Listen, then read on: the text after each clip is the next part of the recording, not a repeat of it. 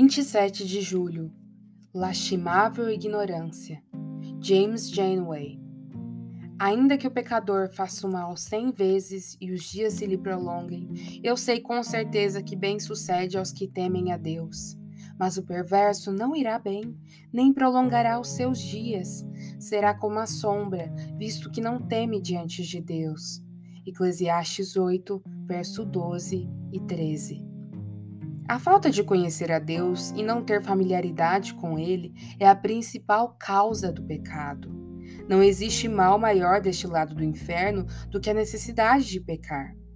Aqueles que, segundo dizem, não conseguem parar de pecar são chamados de filhos da maldição. Quem escolhe o pecado em vez da aflição sofre de cegueira mental. Isto é apresentado como forte acusação em Jó.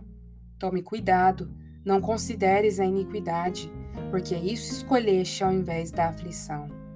Escolher a iniquidade em lugar da aflição é a maior tolice imaginável.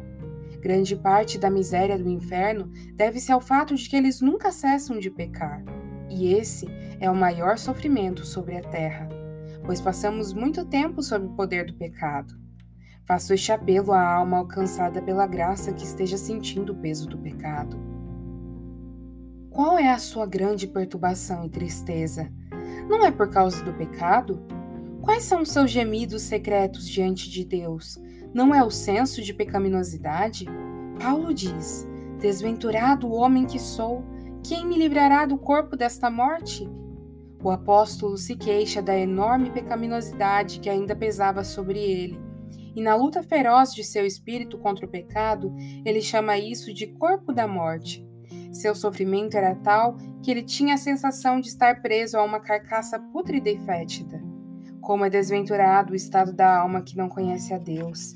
Ela não pode fazer nada a não ser pecar, visto que lhe falta a regra correta para agir, um padrão correto a ser imitado, um princípio correto para praticar, um propósito correto pelo qual viver, um objetivo correto para lutar e a única ajuda com a qual contar. Isso nos diz respeito quando discernimos entre o bem e o mal. Se tivermos algum respeito pela santidade e pureza ante o pecado e iniquidade, a fim de nos relacionarmos com Deus, pois sem um relacionamento com Ele, temos a terrível necessidade de pecar. Que possamos então, queridos, estreitarmos o nosso relacionamento com Deus, a fim de que pequemos muito, muito menos.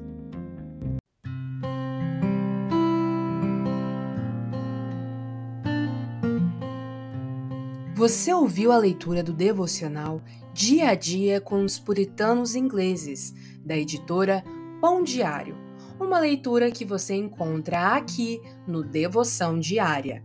Que você possa estar sendo abençoado por essa leitura e compartilhar com outras pessoas, para que elas também possam ser edificadas. Que Deus abençoe o seu dia na presença dEle.